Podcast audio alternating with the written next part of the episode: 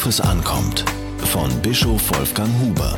Die Berliner Zionskirchengemeinde eröffnet eine weitere Ausgabestelle für Lebensmittel. Sie schließt sich damit der Aktion Leib und Seele an. Das ist eine gemeinsame Initiative des Rundfunk Berlin-Brandenburg, der Berliner Tafel und der christlichen Kirchen. Zu einem symbolischen Betrag erhalten Berlinerinnen und Berliner, die darauf angewiesen sind, Lebensmittel. Diese Hilfe wird dringend gebraucht.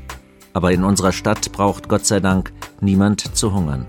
Anders sieht es in Haiti, Ägypten oder Indonesien aus. Dort gehen Menschen auf die Straße, um gegen steigende Lebensmittelpreise zu protestieren. Mehrfach kam es schon zu gewaltsamen Ausbrüchen. Millionen von Menschen sind vom Hunger bedroht. Auch in Deutschland müssen alle tiefer in die Tasche greifen. Für Hartz-IV-Empfänger sind die Preissteigerungen bedrohlich. Bisher haben wir von preiswerten Früchten und Rohstoffen profitiert. Die Globalisierung erleichtert unser Leben durch preiswerte Computer oder billige Kleidung.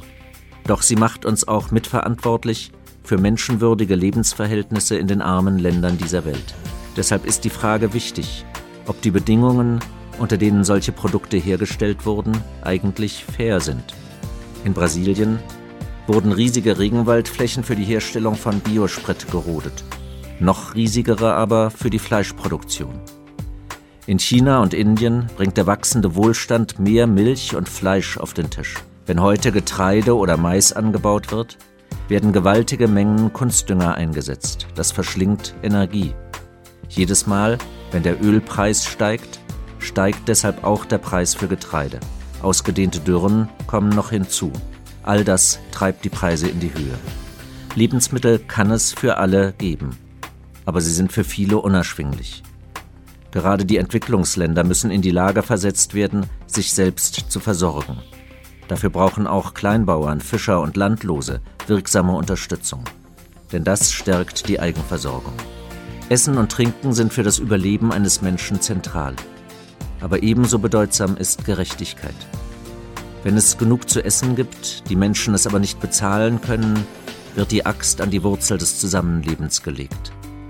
Wo Menschen Gerechtigkeit widerfährt, ist der Frieden Gottes nahe. Mitarbeit bei der Aktion Leib und Seele ist ein konkreter Beitrag zur Gerechtigkeit. Der Einsatz für Hilfsaktionen wie Brot für die Welt ein anderer. Dieses Projekt der evangelischen Kirche wird in diesem Jahr übrigens 50 Jahre alt. Wenn es um Gerechtigkeit geht, braucht man einen langen Atem.